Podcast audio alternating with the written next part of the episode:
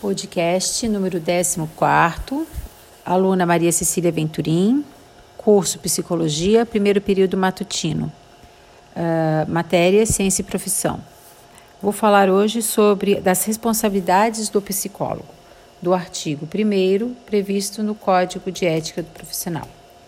Uh, são deveres fundamentais dos psicólogos, portanto, Letra A. Conhecer, divulgar, cumprir e fazer cumprir este código. Letra B.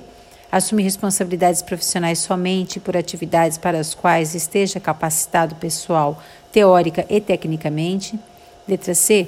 Prestar serviços psicológicos de qualidade em condições de trabalho dignas e apropriadas à natureza desse serviço, utilizando princípios, conhecimentos e técnicas reconhecidamente fundamentados na ciência psicológica, na ética e na legislação profissional. Letra D.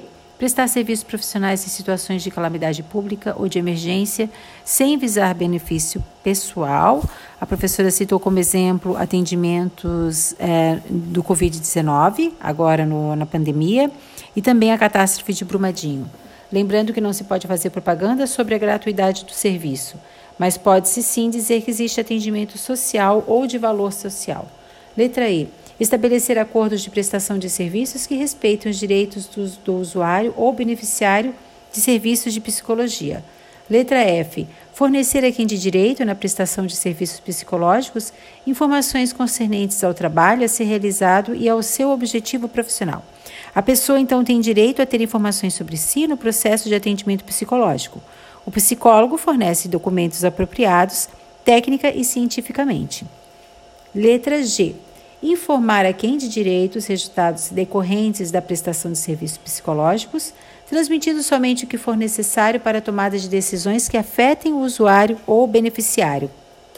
A letra H. Orientar a quem de direito sobre os encaminhamentos apropriados a partir da prestação de serviços psicológicos e fornecer, sempre que solicitado, os documentos pertinentes ao bom termo do trabalho.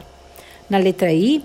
Zelar para que a comercialização, aquisição, doação, empréstimo, guarda e forma uh, de divulgação do material privativo do psicólogo sejam feitas conforme os princípios desse código. Uh, quanto a isso, foi frisado que a consulta pública para liberar testes psicológicos para outros profissionais ainda não ficou decidido, e a professora também frisou a respeito dos cuidados que se deve ter com a, o armazenamento dos dados dos clientes.